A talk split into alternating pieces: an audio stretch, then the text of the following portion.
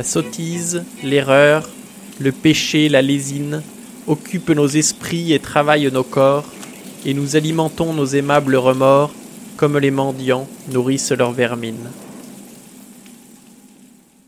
Vous venez d'écouter les premiers vers de Au lecteur de Charles Baudelaire. Aujourd'hui c'est poésie. Bienvenue dans la voie des lettres, épisode 6.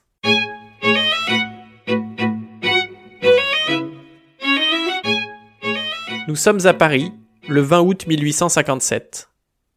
Deux mois à peine après la publication des Fleurs du Mal, Baudelaire est condamné pour outrage à la morale publique et aux bonnes mœurs. Le tribunal dénonce l'effet funeste des tableaux que le poète présente au lecteur et qui conduisent nécessairement à l'excitation des sens par un réalisme grossier et offensant pour la pudeur. C'est l'époque du Second Empire, on ne rigole pas avec la morale publique. Même Flaubert a dû comparaître pour la publication de Madame Bovary. Alors pour ceux qui l'ont pas lu, Madame Bovary est à l'indécence ce que Francky Vincent est à la musique, ce que Oui Oui est à la littérature, ce que le camembert est à la gastronomie. Enfin bref, vous avez compris l'idée. De son côté, Baudelaire est condamné à supprimer six poèmes et à payer une amende. Il meurt à 46 ans, en 1867, et ne connaîtra le succès que l'année suivante, avec une édition posthume des Fleurs du Mal. Ce recueil s'ouvre sur une dédicace. Au poète impeccable, le parfait magicien S lettres française, à mon très cher et très vénéré maître et ami, Théophile Gautier, avec les sentiments de la plus profonde humilité, je dédie ces fleurs maladives. Charles Baudelaire. La première de ces fleurs maladives est un poème intitulé Au lecteur il est exclu de la numérotation des poèmes et constitue un prologue ou plutôt, nous allons le voir, une mise en garde. La sottise, l'erreur, le péché, la lésine occupent nos esprits et travaillent nos corps, et nous alimentons nos aimables remords comme les mendiants nourrissent leur vermine. Nos péchés sont têtus, nos repentirs sont lâches, nous nous faisons payer grassement nos aveux, et nous rentrons gaiement dans le chemin bourbeux, croyant par de viles pleurs laver toutes nos tâches.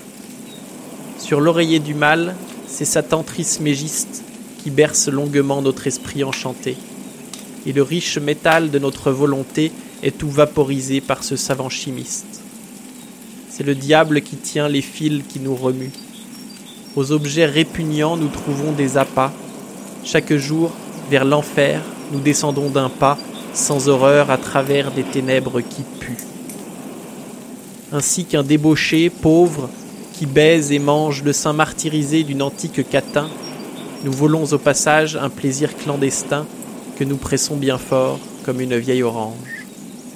Serré, fourmillant, comme un million d'helminthes, dans nos cerveaux ribote un peuple de démons, et quand nous respirons, la mort dans nos poumons descend fleuve invisible avec de sourdes plaintes.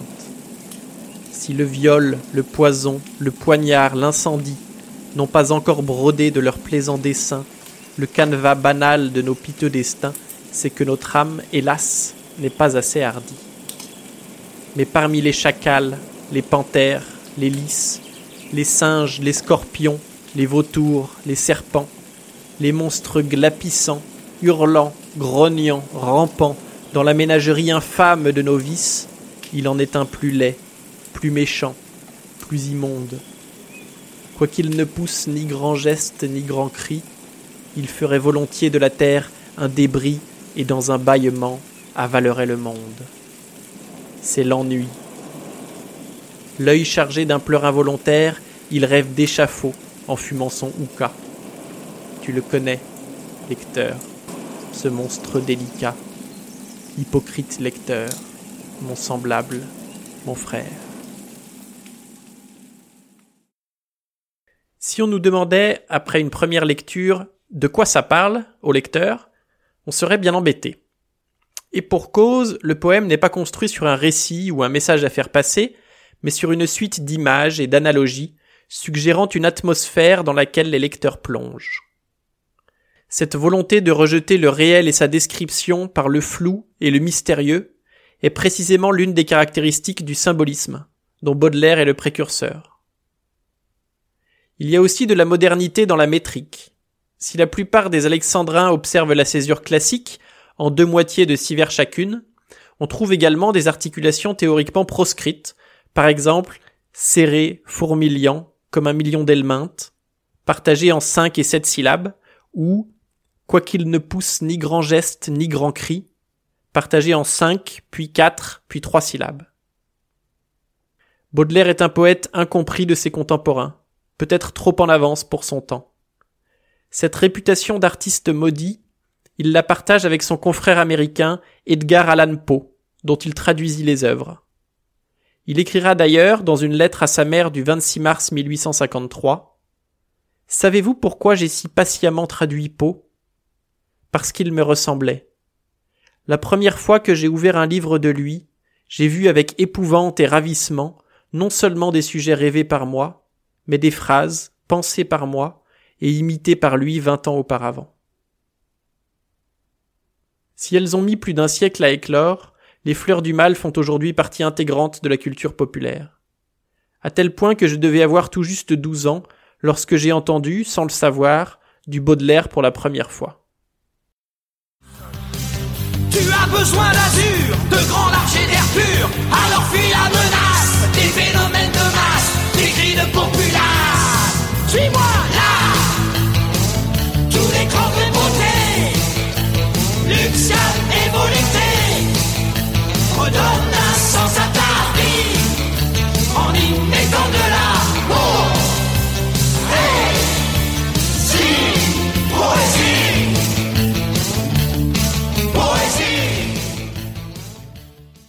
Et oui, Les Inconnus, ce n'est pas seulement Isabelle à les yeux bleus ou vice-versa, mais aussi Poésie, une parodie de chansons hard rock. Là, tout n'est qu'ordre et beauté, luxe, calme et volupté. C'est le refrain de l'invitation au voyage, l'un des poèmes les plus célèbres des fleurs du mal. Mais revenons au commencement, à ce poème annonciateur, au lecteur. L'ambiance lugubre qui y règne est produite par un savant mélange de métaphores inquiétantes et d'un champ lexical mortifère. Et côté vocabulaire, il faut s'accrocher. La lésine, dans le premier vers, c'est l'avarice. Si on n'utilise plus ce mot aujourd'hui, on peut encore le retrouver dans certaines expressions, notamment ne pas lésiner sur les moyens. Au début de la troisième strophe apparaît Satan trismégiste. C'est un adjectif grec signifiant trois fois grand et qui s'applique normalement à Hermès en tant que fondateur de la magie et des sciences occultes, en un mot, notamment l'alchimie dont il est ici question.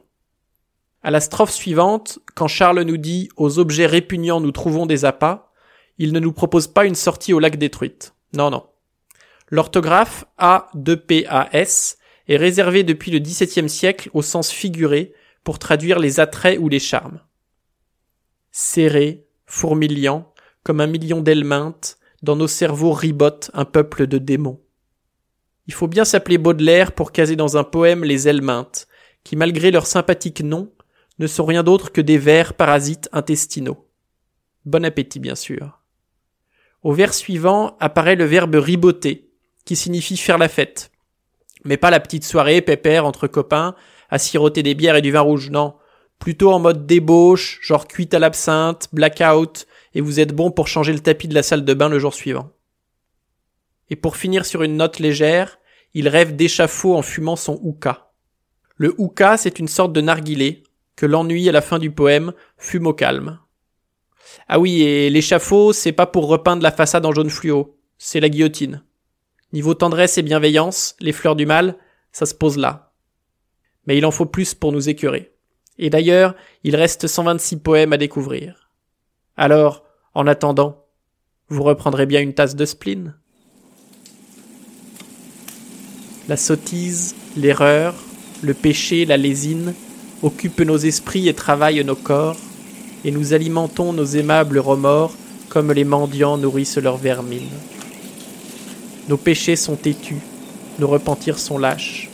Nous nous faisons payer grassement nos aveux, et nous rentrons gaiement dans le chemin bourbeux, croyant par de viles pleurs laver toutes nos tâches.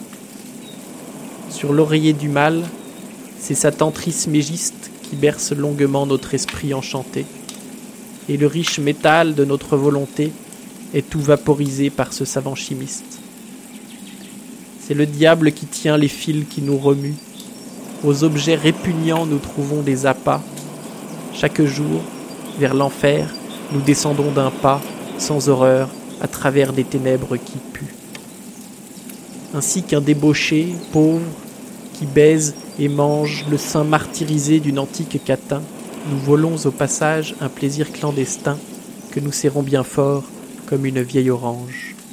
Serré, fourmillant, comme un million d'ailes mintes, dans nos cerveaux ribote un peuple de démons, et quand nous respirons la mort dans nos poumons, descend fleuve invisible avec de sourdes plaintes. Si le viol, le poison, le poignard, l'incendie n'ont pas encore brodé de leurs plaisants dessins le canevas banal de nos piteux destins, c'est que notre âme, hélas, n'est pas assez hardie. Mais parmi les chacals, les panthères, les lys, les singes, les scorpions, les vautours, les serpents, les monstres glapissants, hurlants, grognants, rampants, dans la ménagerie infâme de nos vices, il en est un plus laid, plus méchant, plus immonde.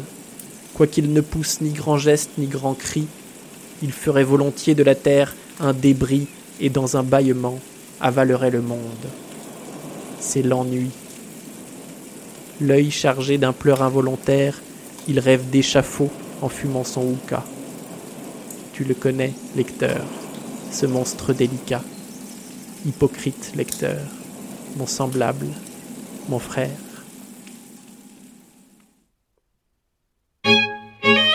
C'est tout pour aujourd'hui.